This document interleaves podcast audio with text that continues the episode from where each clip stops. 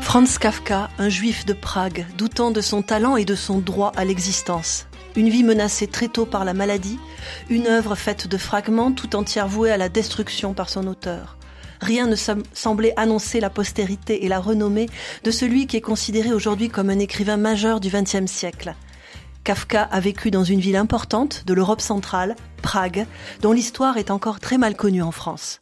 Nous nous plongeons aujourd'hui dans l'histoire de la Bohème pour découvrir la vie et l'œuvre de Franz Kafka, sa relation au judaïsme, au travers d'une approche culturelle, historique, dans la première partie de cette émission aujourd'hui.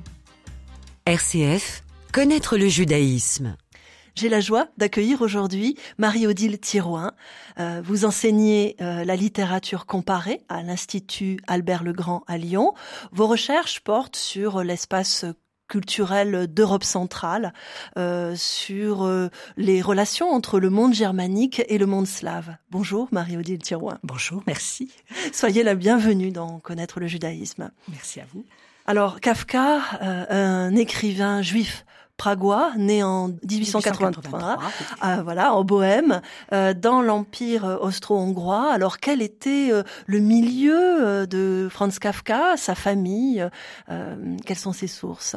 Alors cette famille est très très représentative d'une d'une catégorie sociale hein, de, de, ce judaïsme en réalité euh, d'origine rurale, hein, euh, qui donc il existait, il y avait eu des, des colonies juives dans les, à Prague notamment depuis très longtemps, depuis le Xe siècle, mais au XVIIe siècle, euh, après la fin de la cette terrible guerre de, de 30 ans, les, la noblesse a fait appel à des juifs venus de Vienne, de Pologne, aussi des villes de Bohème, pour s'installer à la campagne et relancer la vie économique euh, de, cette partie de, euh, de l'Europe centrale qui avait été dévastée. Et en outre, euh, il y avait un avantage économique pour la noblesse puisqu'elle tirait, il y avait des impôts spécifiques hein, qui portaient sur sur ces juifs et donc c'était un revenu non négligeable pour pour la pour la noblesse de l'époque. Et donc, euh, euh, au fil du temps, enfin, ces, ces familles euh, sont restées, et c'est un trait caractéristique de la du judaïsme de, des pays tchèques, c'est que c'est un judaïsme extrêmement ancien et local. Contrairement à Vienne, contrairement à Berlin, Prague n'est pas une ville d'immigration juive au XIXe siècle. Presque la totalité des juifs qui vivent dans les pays tchèques sont nés dans les pays tchèques. C'est vraiment une population locale. Et alors, au cours du 19e siècle, au fil de l'émancipation aussi de cette population juive, hein, euh, eh bien, euh, les, les, juifs, ce judaïsme rural disparaît en fait, puisque euh, les juifs sont aspirés par les grandes villes et en particulier par Prague. Hein, euh. donc, il y a un exode rural massif. La, famille de Kafka est une famille euh, singulière ou qui, selon vous, est assez représentative de, ce judaïsme euh, pragois? Très très représentative. Hein. donc la famille du côté paternel vient de euh, Ossek, hein, donc à peu près 90 km au sud, c'est la Bohème du Sud, de Prague. Le grand-père était boucher. Et euh, donc simplement le fils Hermann Kafka, donc le père de, Franz, euh, part ensuite à, Prague, s'installe à Prague dans des années, à la fin des années 1870, comme énormément de juifs qui vont chercher l'ascension sociale, euh, la promotion sociale à Prague dans les villes. Et la mer, du côté de la mer, c'est plutôt la, le, bohème de l'Est, hein, ou euh, Humpolets, donc des villes, des petites villes de l'Est de la Bohème et pareil, euh, les parents se sont rencontrés à Prague et euh, les familles sont venues s'installer euh, à Prague à la recherche, voilà, de, l'émancipation, de la, de la. Donc c'est une un judaïsme à la fois qui perd ses racines rurales et qui perd aussi le lien avec un judaïsme traditionnel. Hein. Le grand-père de Kafka, Jacob Kafka, est le dernier qui a été enterré à Ossek, de cette petite communauté villageoise où il était boucher. Comment vivent euh, alors ces, juifs à Prague? Euh, Y a-t-il un quartier dans la ville dans lequel euh, ils, se, trouvent? Alors, il n'y a plus de ghetto depuis 1848. Hein. donc, l'émancipation des juifs commence en 1781 avec le donc l'édit de tolérance de Joseph II, et elle se poursuit jusqu'à, elle est complète jusqu'en 1867 où les droits, les droits juridiques sont les mêmes. Hein. Et donc en tout cas plus de ghetto. il y avait donc euh, un, quartier de prédilection au centre de Prague où les familles juives étaient concentrées, mais à partir de 1848, les juifs s'installent partout euh, dans la ville, avec les non-juifs d'ailleurs qui arrivent aussi de la campagne. Hein. Il faut s'imaginer, Prague, c'était une ville qui avait 150 000 habitants en 1850, et 80 ans plus tard, 850 000. Ah oui. Donc on voit arriver ce flot de, de, de population de la campagne, euh, juifs, non juifs, surtout tchécophones. Hein, et donc la, Prague devient une ville euh, tchécophone au, fil du 19e siècle. Hein, et, d'ailleurs, les juifs qui arrivent, plus ils arrivent tard, plus en fait ils ont adopté le tchèque comme langue euh, d'émancipation. Alors la famille de, de, Kafka donc vit à Prague dans cette fin du, du 19e siècle euh, et Franz Kafka euh, parle la langue allemande. Ah oui, c'est sa langue maternelle, c'est sa seule langue maternelle. Euh, on ne parle plus yiddish dans la famille depuis au moins deux générations. Le grand-père sans doute parlait encore yiddish. Mais de toute façon, l'émancipation qui était initiée en 1780 pour les juifs, elle était liée à l'apprentissage obligatoire de la langue allemande. Il fallait scolariser ses enfants à l'école allemande. Ça signifie que la, la, totalité des juifs de Prague parlaient allemand? Pas la totalité, justement, parce qu'au fil du temps, plus euh, le, le, le, tchèque, il y a une espèce d'inversion hein, qui, qui s'opère, ou de, de, conversion linguistique, comme dit Xavier Galmiche. Hein, C'est-à-dire que euh, les, les, les, les, Juifs accompagnent aussi cette émancipation nationale des Tchèques qui est en cours, hein, euh, et euh, qu'ils donc ils sont, il y a beaucoup de Juifs qui, qui, euh, qui mettent leurs enfants à l'école tchèque à partir du moment où ils considèrent que le tchèque est la langue d'avenir pour leurs enfants. Mais bon, la génération de dans la famille de Franz Kafka, on voit bien tous les enfants ont des prénoms allemands. Euh, alors quelques cousins commencent à donner des prénoms tchèques. C'est en train de changer, mais la famille est arrivée à un moment où c'était encore l'allemand qui était la langue familiale, même si tout le monde pratiquait le tchèque euh, à des degrés divers. Mais alors l'allemand, c'est la langue parlée en famille. Oui. C'est euh, aussi la langue qui est celle de, de l'enseignement, de oui, l'école pour Kafka. De l'école pour Kafka, tout à fait. Ses parents l'inscrivent donc à une école élémentaire. Hein, donc je retrouve euh, les dates, c'est en 1889, donc pour quatre ans, euh, jusqu'en 1893, c'est une la Deutsche Volks- und Bürgerschule Prague 1, hein, donc c'est vraiment dans la vieille ville, euh, euh, dans une rue qui s'appelle Masna aujourd'hui. Hein, et euh, donc il, il, a, il, il va à l'école allemande, ensuite au lycée allemand sur la place de la vieille ville. Mais il a des cours de tchèque, il apprend le tchèque, il a des cours d'hébreu, hein, puisque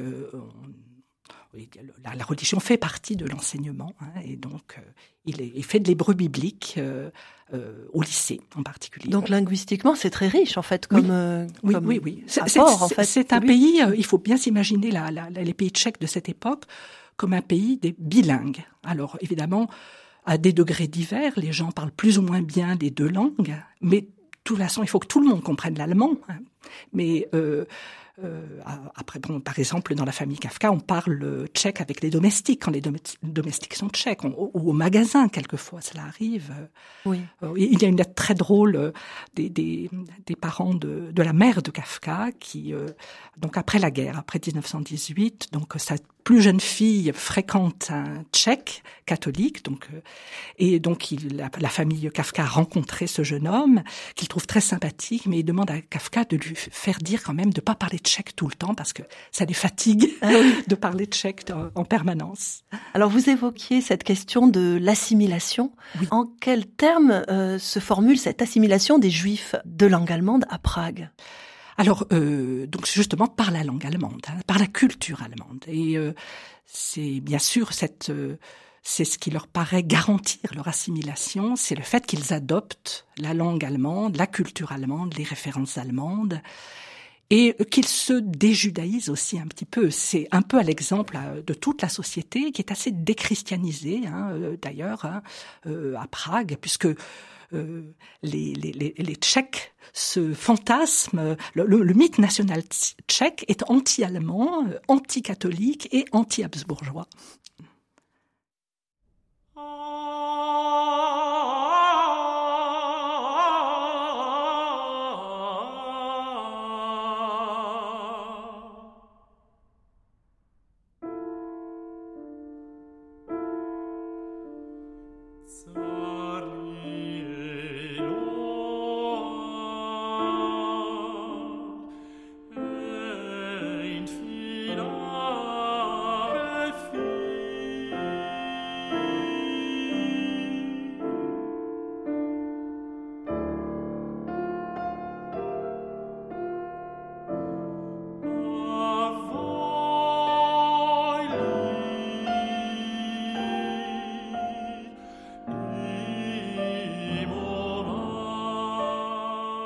Connaître le judaïsme Sarah Brunel.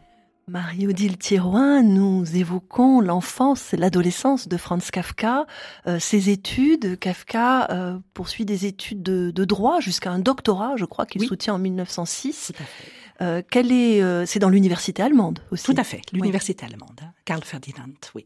Et ensuite, il va exercer différents métiers, plus ou moins alimentaires, peut-on oui, dire?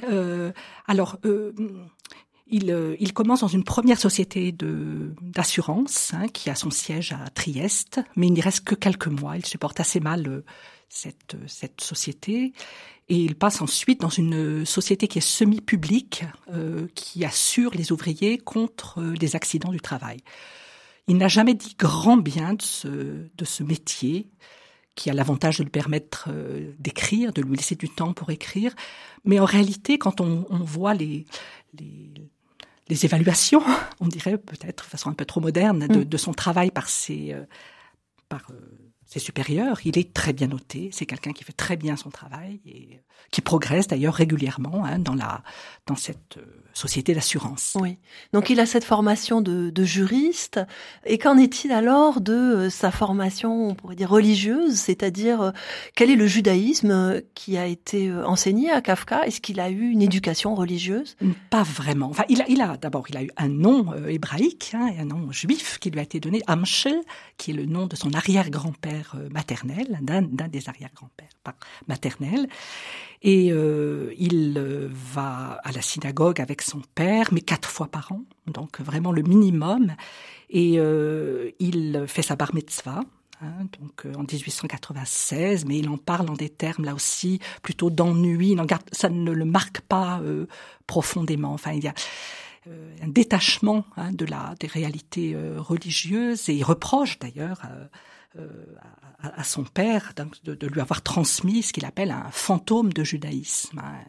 C'est un des grands problèmes existentiels de, Kafka, cette relation cassée et brisée avec le judaïsme. Alors vous évoquiez aussi la figure du père de Kafka, qui est une figure importante, euh, sans doute euh, écrasante, et euh, on évoque parfois cette lettre que Kafka aurait adressée à son père, mais qu'il ne lui a pas envoyée. Qu'il ne lui a pas envoyée, oui, en novembre 1919. Donc cette lettre au père qui qui essaie de faire le point hein, sur les, les, éléments de conflit avec cette figure qu'il qu'il désigne comme un tyran mais qui le lave de toute culpabilité. Hein. C'est toujours, euh, toujours ce, double mouvement hein, chez, Kafka très typique.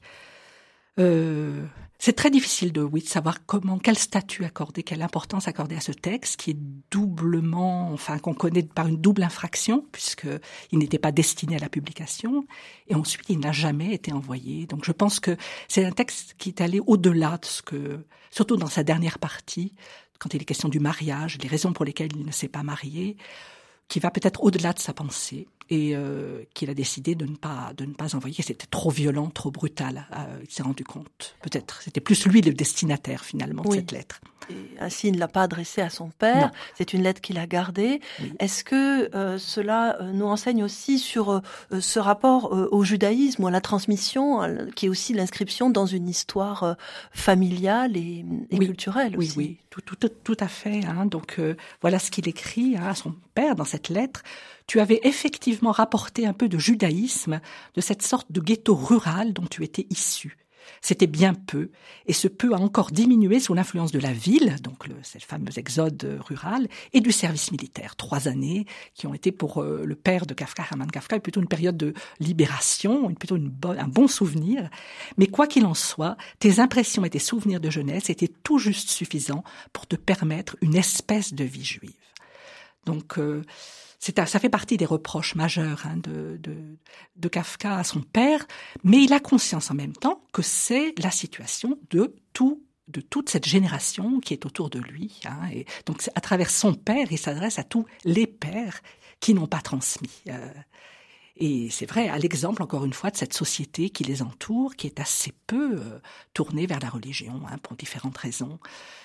Franz Kafka suit un cheminement qui est euh, complètement différent de, celui de, sa famille, puisque lui va se consacrer à l'écriture, et cela assez tôt quand même. Oui, voilà. Donc le père a un magasin de nouveautés, hein, c'est un commerçant, c'est une euh, bourgeoisie, euh, une petite, enfin oui, une bonne bourgeoisie, une bourgeoisie moyenne. parmi les amis de Kafka, il y a des gens qui viennent de milieux plus fortunés, hein, mais bien sûr, les, rêves d'ascension sociale du père sont euh, un peu contrecarrés par euh, les choix de son fils, en particulier cette activité d'écriture euh, qu'il voudrait considérer comme un passe-temps, mais pas on voit bien qu'il peut pas faire un métier. Et, c'est un, oui, un, sujet de friction entre les deux. Il y a peu euh, d'ouvrages, euh, de, textes de Kafka qui ont été publiés de son vivant Très peu, oui. oui. Euh, il y a sept livres seulement, je crois 46 textes en tout, mais dont certains ont été publiés plusieurs fois, d'abord dans des revues et puis après dans ses recueils qu'il a publiés. Il a publié assez peu, il était très...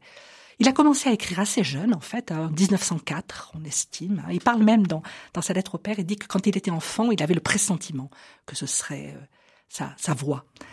Sa, voix singulière. Singulière. Et parce qu'il n'a pas souhaité, il n'a pas fait les démarches vers un éditeur ou il n'y pensait pas ou c'est que ça, n'était pas possible? C'est Max Brod hein, qui s'est chargé de faire l'intermédiaire. Max Brod était un agent littéraire extraordinaire. Un ami très très proche un ami très proche depuis 1902. Un très piètre écrivain lui-même, mais alors un, découvreur de génie. De, il, il, a, il, a, le sens du génie des autres. c'est déjà ça. Et donc c'est lui qui a servi d'intermédiaire le plus souvent avec avec des éditeurs allemands, hein, donc à Leipzig euh, essentiellement.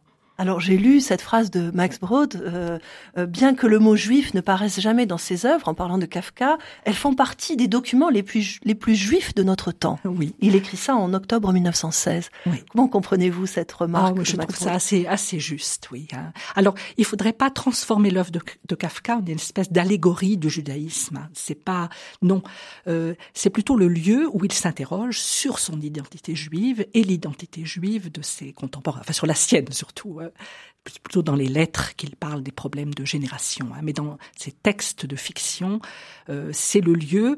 Il a espéré, je crois, que la littérature serait cette espèce de d'endroit euh, qui lui éviterait de euh, de choisir entre le judaïsme et le non-judaïsme, hein, parce qu'il était un peu entre les deux. C'est un peu à la frontière entre les deux.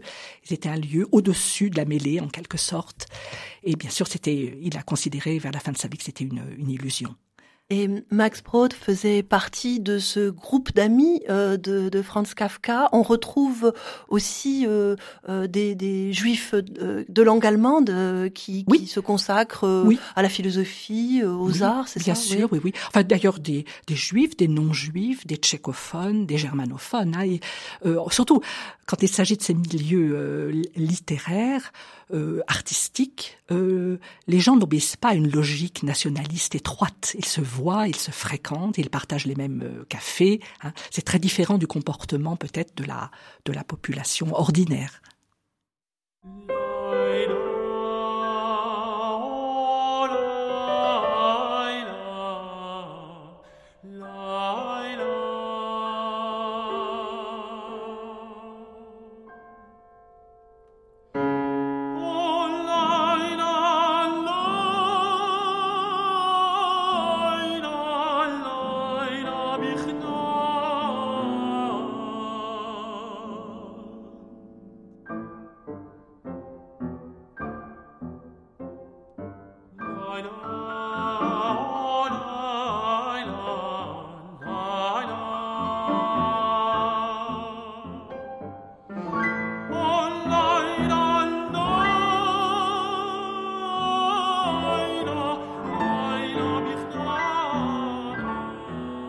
Connaître le judaïsme, RCF.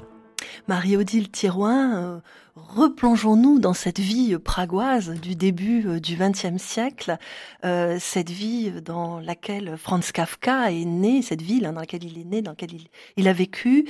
Euh, vous évoquez ces communautés germanophones et aussi tchèques. C'est l'histoire de l'Europe centrale aussi qui est ici en jeu.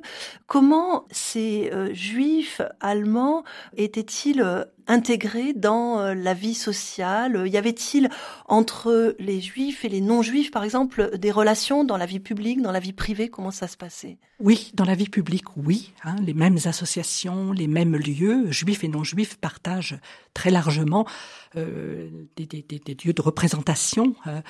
bon, il y a... Euh, bon, euh, pour ce qui est de des Tchèques, c'est la, même chose. Hein. Il y a des, un tchéco-judaïsme très fort, donc un courant qui accompagne euh, l'émancipation nationale des Tchèques qui se produit au même moment. Euh, le drame, en fait, vient de ce que on définit la nation en Europe centrale euh, dans une logique romantique sur la base de la langue. Vous êtes du peuple dont vous parlez la langue. Simplement, euh, les Juifs sont toujours confrontés à un antisémitisme très violent qui leur reproche en particulier d'avoir perdu leur langue naturelle, entre guillemets, l'hébreu, le yiddish, donc d'avoir de parler des langues d'adoption, l'allemand, le tchèque. Donc ça, c'est l'argument antisémite qu'on entend toujours et qui, qui fonctionne malheureusement très bien, au point que d'une certaine manière, les Juifs de Prague l'intègrent, cet, cet, cet, argument. Et les doutes de Kafka sur son propre allemand, sur la qualité de son allemand, sont tout à fait non fondés. Il n'y a pas de différence fondamentale euh, entre l'allemand qu'il parle et l'allemand de toute la population autour de lui et l'allemand d'Allemagne. Enfin, il y a des variantes euh, locales. L'allemand est très toujours marqué euh, localement hein, par des. Mais euh, en fait, c'est le, drame vient de ce que les Juifs partiellement intègrent ce reproche qui leur est fait et, s'interrogent sur leur lieu. leur lieu d'appartenance. Hein. C'est à cause de ce modèle d'émancipation qui, leur qu'il est somme de choisir, de choisir un camp. Alors que beaucoup euh, comme d'ailleurs parmi les non-juifs, hein, on n'a pas forcément envie de choisir un camp. Hein. On peut très bien parler les deux langues, selon les alliances, les, mariages. Alors, vous demandiez tout à l'heure, dans la sphère privée, euh, il n'y a pas encore beaucoup de mariages mixtes entre juifs et non-juifs. Hein. Ça se produit. Enfin, la sœur de Kafka, la dernière, épouse donc euh, ce tchèque catholique, mais euh, on voit se multiplier les mariages mixtes. Mais c'est encore la, structure familiale. On voit les, les Kafka habitent tous ensemble au centre enfin les familles restent regroupées, c'est aussi un réflexe de survie. Hein. Et d'ailleurs, euh, la population juive est confrontée sans arrêt à, enfin sans arrêt, est confrontée à des euh, euh, à des pogroms hein, à la fin du 19e siècle. Donc il y a des conflits, ce n'est pas une société pacifiée. Non, c'est pas une, non, au contraire, c'est même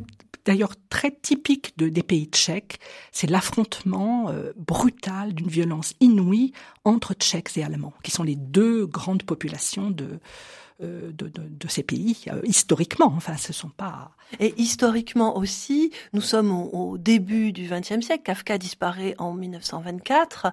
Euh, c'est sans doute une société en pleine transformation. Oui, bien sûr, oui. Donc euh, sous sous l'effet de, de, de, cet exode rural et de cette affirmation de plus en plus politique, culturelle d'abord, linguistique, culturelle, politique des Tchèques, qui se termine donc par en 1918 la création de la Tchécoslovaquie. Hein. Et immédiatement ça donne lieu à des émeutes anti-allemandes. On arrache les, panneaux de, signalisation en allemand euh, et on se tourne contre les juifs parce que on estime que euh, on, les assimile à la culture allemande. C'est ça aussi le, drame, puisqu'ils se sont émancipés par la culture allemande.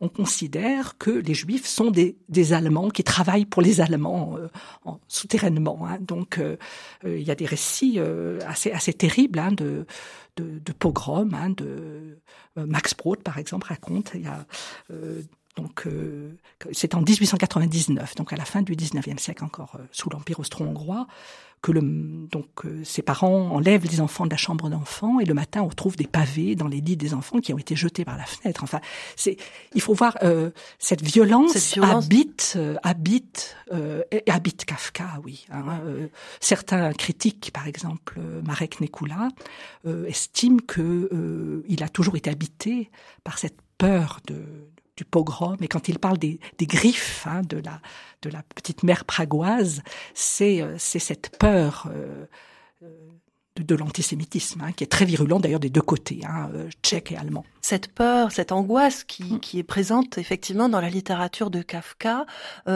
a aussi euh, sans doute une dimension prophétique, puisque cette communauté euh, juive de Prague est une communauté vouée euh, à disparaître finalement. Oui, ça elle ne le sait pas encore, malheureusement. les sœurs de Kafka. Ah oui, les trois sœurs de Kafka sont mortes en, en, camp d'extermination, donc c'est une réalité. Enfin, il y avait, on estime donc. Une, donc, que pour les pays tchèques, hein, pas, je ne parle pas de la Slovaquie, mais 120 000 euh, juifs, hein, euh, donc avant la guerre, euh, pour une population d'une dizaine de millions. De, donc c'était une petite communauté, c'était pas une communauté, et on pense que 11 000 ont survécu. Parmi les survivants, certains sont partis immédiatement en Palestine, puis Israël, et puis ensuite avec le, bien sûr, avec le régime communisme extrêmement antisémite. Euh, à nouveau, euh, donc vague d'émigration. Il reste actuellement dans les dix communautés juives de la République tchèque actuelle 3000 euh, personnes inscrites officiellement dans les dix communautés juives du pays. Oui, c'est très peu. C'est très, Effectivement, c'est une communauté dévastée. Et l'occupation été très longue, hein, puisque si on compte, bon, septembre 38, hein, l'accord de Munich, il y a déjà le, la, la, la, la, Tchécoslovaquie commence à être dépecée. Les Allemands entrent à Prague en mars 1939 et ils restent jusqu'en mai 1945. Euh, Marie-Odile Thirouin, une dernière question. Euh, Aujourd'hui, euh, si on, on, va à Prague, est-ce que on, on, trouve des traces euh, pour nos auditeurs pour un futur voyage de, de, la présence de Kafka à Prague? Oui. Alors bon, c'est un tout ça. Bon, en temps normal, pas en temps d'épidémie, mais tout ça est un petit peu aussi commercial, hein, bien sûr. Il y a un profit puisque Kafka est devenu un nom euh, tellement important hein, pour euh, la littérature mondiale. Donc c'est assez difficile de trouver des traces authentiques. Mais il y a une maison de, de Kafka qu'on peut visiter ou euh, Alors il y a un musée Kafka, mais en fait la famille aussi habitait dans beaucoup beaucoup d'endroits différents. Alors il y a des trajets hein, Kafka qu'on peut suivre, des guides euh, qui vous expliquent les différentes étapes, les différentes maisons où habitaient les, les Kafka. Mais Bon, c'est tout ça est assez artificiel quand même. Hein. Et vous-même, vous travaillez avec des, des chercheurs, des oui, Euh, pragois, enfin tchèques. Oui, tout à fait. Oui, oui voilà. Euh, là, je viens de traduire un livre euh, qui va paraître aux éditions classiques Garnier, j'espère cette année, hein, sur Kafka pour une lecture en contexte de l'écrivain pragois. Merci infiniment, Marie-Odile Thirouin. Vous nous avez fait voyager euh, dans le temps et dans l'espace pour nous retrouver à Prague entre 1883 et 1924 dans le monde de Franz Kafka. Nous poursuivrons cet entretien la semaine prochaine dans une deuxième émission pour découvrir la littérature et la pensée de Franz Kafka.